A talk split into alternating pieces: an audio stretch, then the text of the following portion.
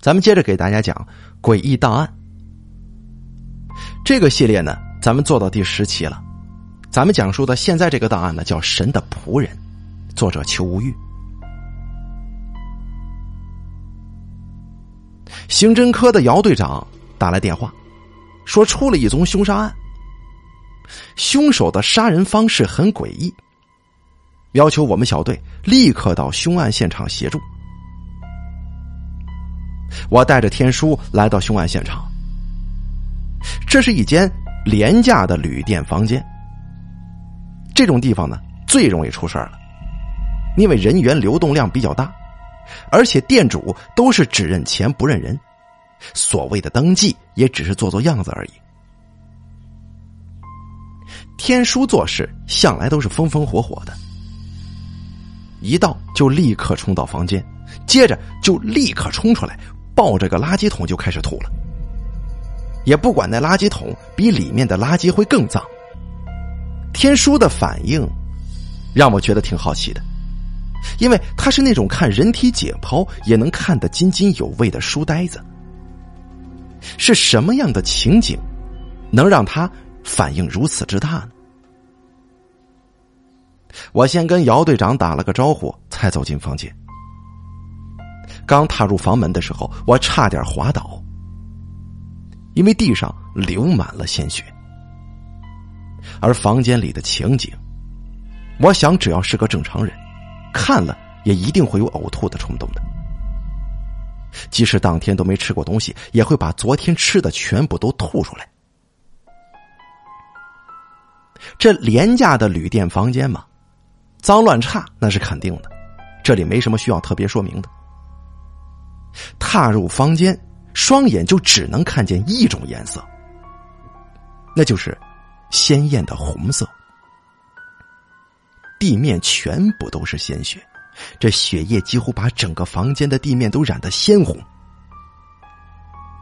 房间中央有一张凳子，凳子上躺着一具赤身裸体的女尸，以一个很古怪的姿势躺在上面。背压凳子，乳房朝天耸立着。如果那还算是乳房的话，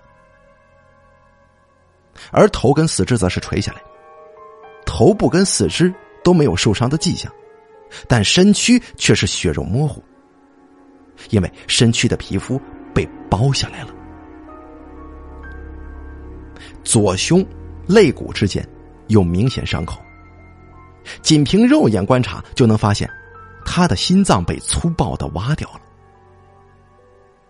女尸倒垂的头部正对着房门，露出一面痴迷之色，就像是服食了过量的迷幻药一般。双目半睁，似乎仍然在享受着终极高潮的余韵。血液顺着他的脸流到头发。再顺着头发流到地上，这感觉诡异至极。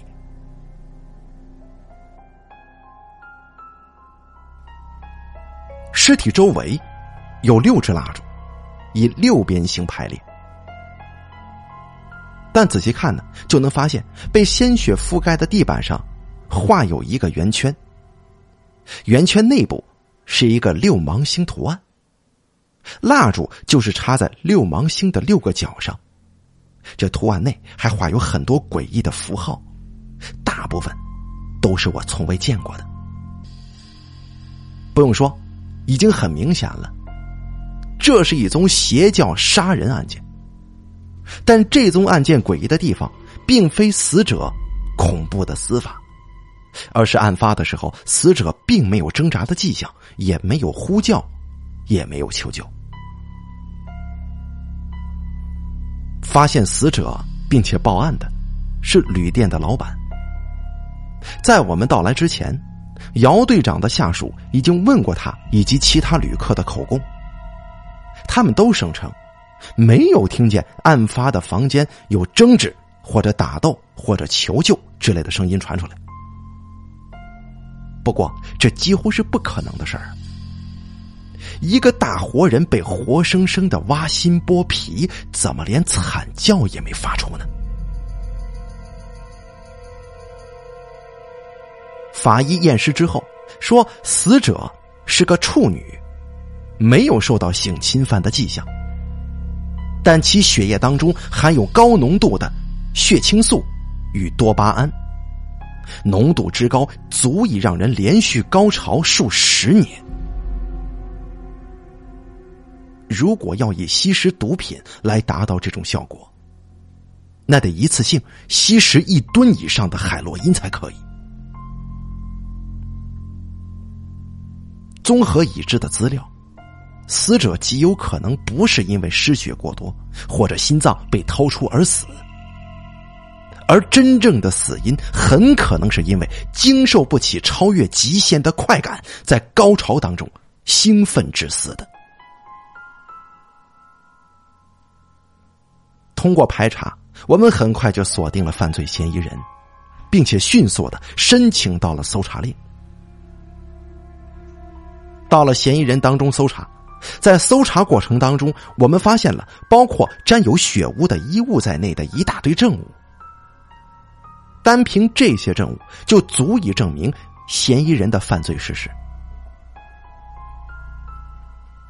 在审讯室内。两名真枪实弹的武警正把枪口对准肖某。虽然他在被捕之后并没有做出任何的反抗，现在双手也被手铐反锁在椅背上，但是对待一个能够如此用诡异方式杀人的变态狂魔，实在是不能有丝毫的大意。我先说一些程序上的话。就是你所说的每一句话都会记录在案之内。再问一些，案发的时候身在何方，是否有不在场证明等等等等。其实啊，我并不太在意这些程序，但今天所面对的并非什么善男信女，所以功夫一定得做足了。然而，肖某的表现却异常轻松。与我们如临大敌的态度是截然不同，让人觉得不是我们在审问他，而是他在审问我们。肖某说：“不要再问这些无聊的问题了。人是我杀的，但他是自愿把身体奉献给主人的。主人是你所信奉的神吗？”我问道。肖某发出阴险的笑声，说道：“ 对于你们这些蝼蚁来说，主人就是法力无边的真神。”我说道：“政府允许公民拥有宗教的自由权利，但绝不允许以此为杀人借口。他是否自愿，难以查证，但是你把他杀了。”这是事实啊！肖某冷笑着问了一个奇怪的问题：“你饿了之后会吃饭吗？”“那是当然了。”“你要吃饭，那厨子就得宰鸡杀鸭给你做饭，这是理所当然的事情。但是，如果神饿了呢？啊？”在场所有的人脸色都变了，我们都明白肖某想说些什么。他又说道：“我并不是杀人犯的，我只是神的仆人，是神的厨师。我的主人饿了要吃东西，我就得为主人寻找合适的食物。如果我有罪的话，那所有的厨子可都该死啊！你老实点你这未免太强词夺理了，怎么能把人当食物呢？那你告诉我，人又凭什么把其他生物当食物呢？是因为他们比人低等，还是因为他们无力反抗呢？对于全能的主人来说，人不就像是蝼蚁一般？为何不能把人当食物呢？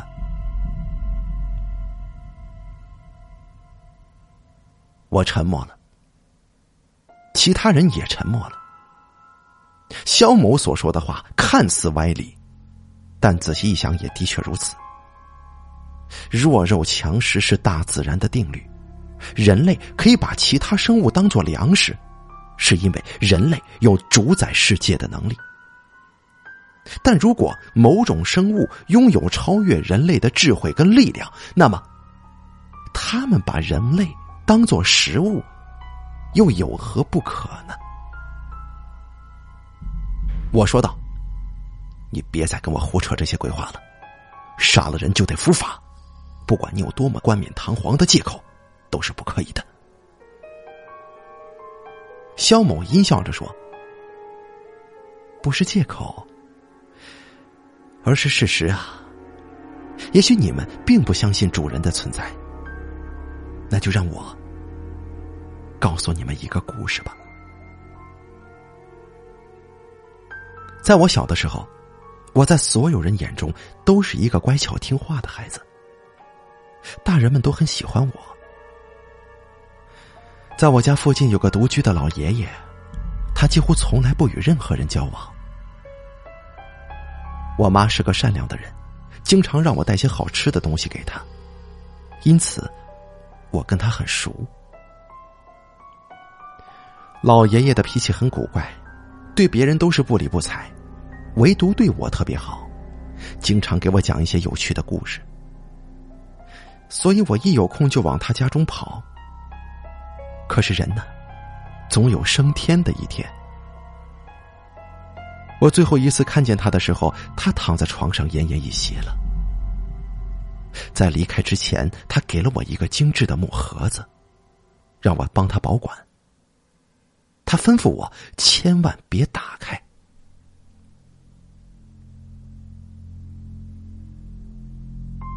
爷爷去世之后，我一直把木盒子留在身边，但我从没想过要打开看看它里面有什么。正如我之前所说，我是个乖巧听话的孩子。这也许就是他把木头盒子交给我的原因吧。我把木盒子放在衣柜顶上，后来我就把它给忘了。直到几年之后，我想把衣柜搬到房间的另一边的时候，它从上面掉下来，我才记起它。木盒子掉到地上就打开了，里面也没什么别的，只有一本书，一本残旧的手写的书。我当时想啊，既然木盒子已经打开了，看一看这本书也无所谓吧。于是我把书翻开，这是一本神奇的书。里面所记载的内容都是我从未听闻过的。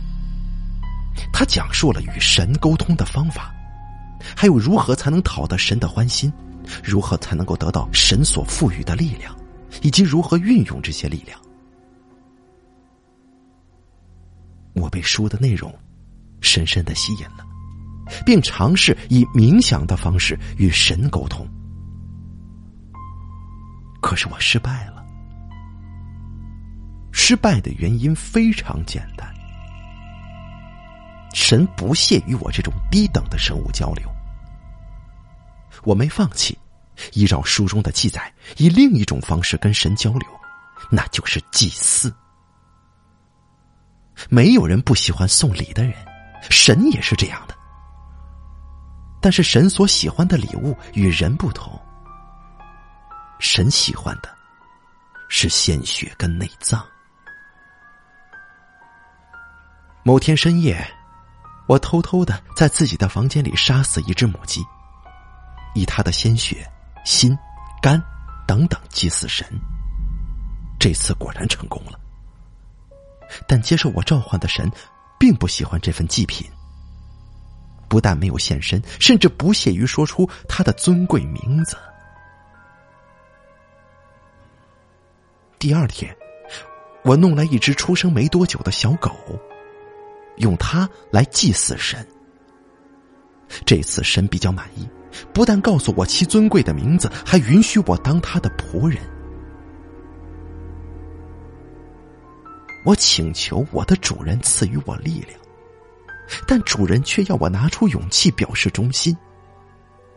主人要我亲手杀死自己的父母，用他们的鲜血跟心脏表示忠诚。我犹豫了，但只是犹豫了片刻，因为主人在我面前展示了他伟大的力量。主人只要动一根指头，就能让我感到无比的痛苦，身体仿佛被投入了巨大的搅拌器。我能够感觉到我的骨肉被逐寸绞碎的痛苦。再动一根指头。痛苦就消失了，取而代之的是无与伦比的快感，是让人欲仙欲死的美妙感觉。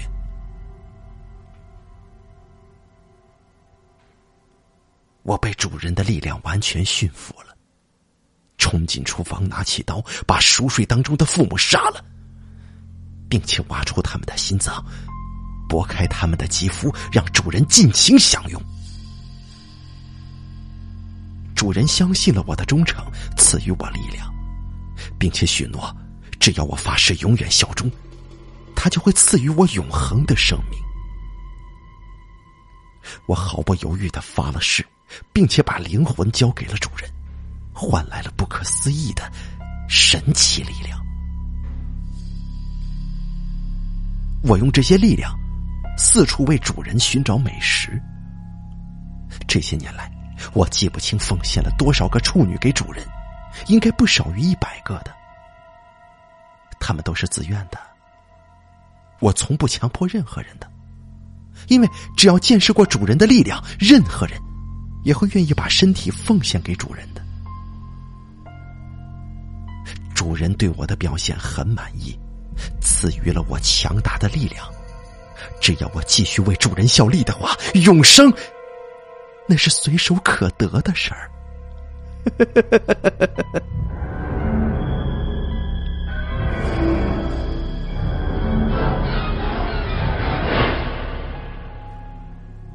肖某突然放声大笑，身体莫名的喷出火焰，把他包裹在烈火当中。炙热的火焰使审讯室变成了一个大烤箱，我们的头发、眉毛几乎要被点燃了。但是处于烈火当中的肖某竟然笑声依旧，丝毫没有表现出痛苦。因为事出突然，两名武警没管肖某在玩什么把戏，把枪口对准了他，猛扣扳机。其中一枪打掉了他半个脑袋，但是他疯狂的笑声仍旧回荡于审讯室当中。火势越来越猛烈了，已经使我们受不了了。再待下去的话，恐怕要被他给烤熟了。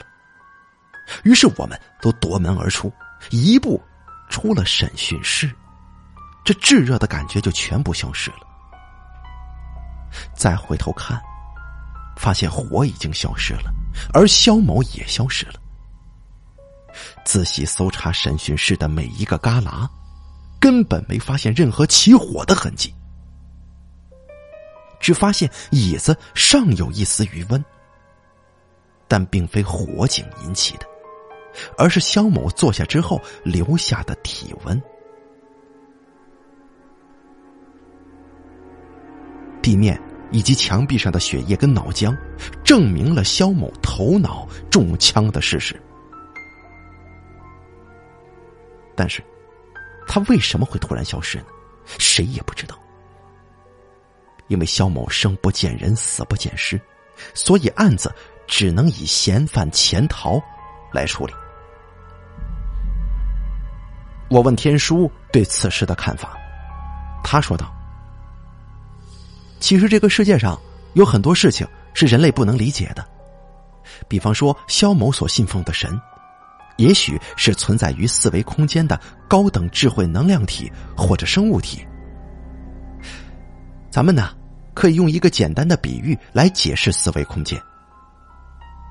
蚂蚁是一种典型的二维空间生物，它们生活在平面世界，对他们来说，只有前后左右之别，没有上下之分。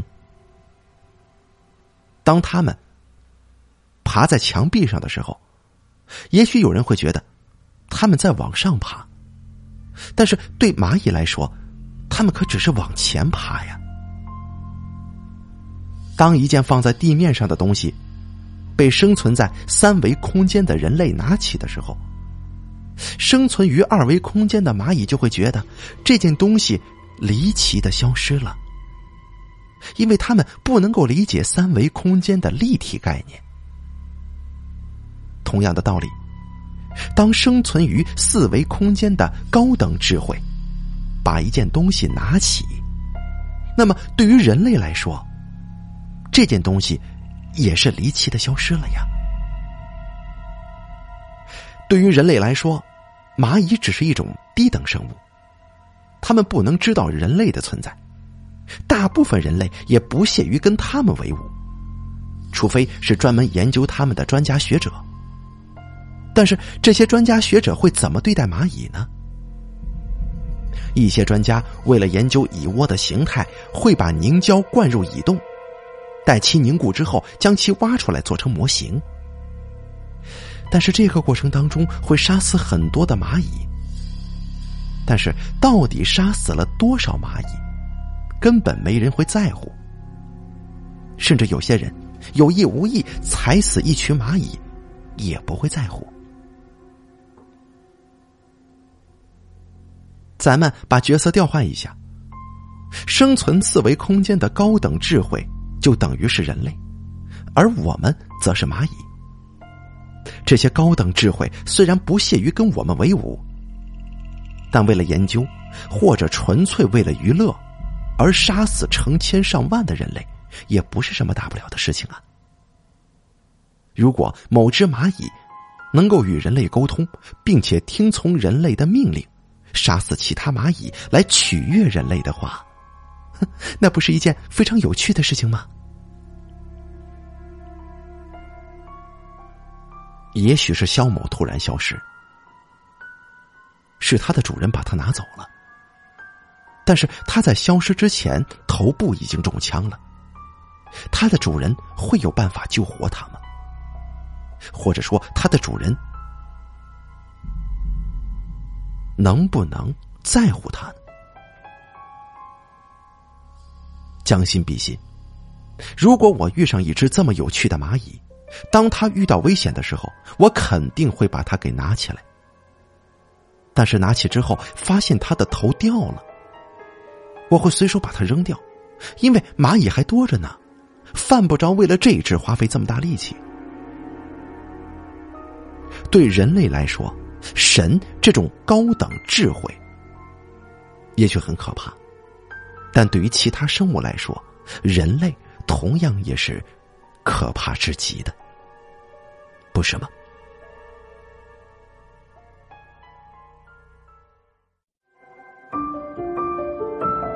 本期故事演播完毕，想要了解大凯更多的精彩内容，敬请关注微信公众账号“大凯说”，感谢。您的收听。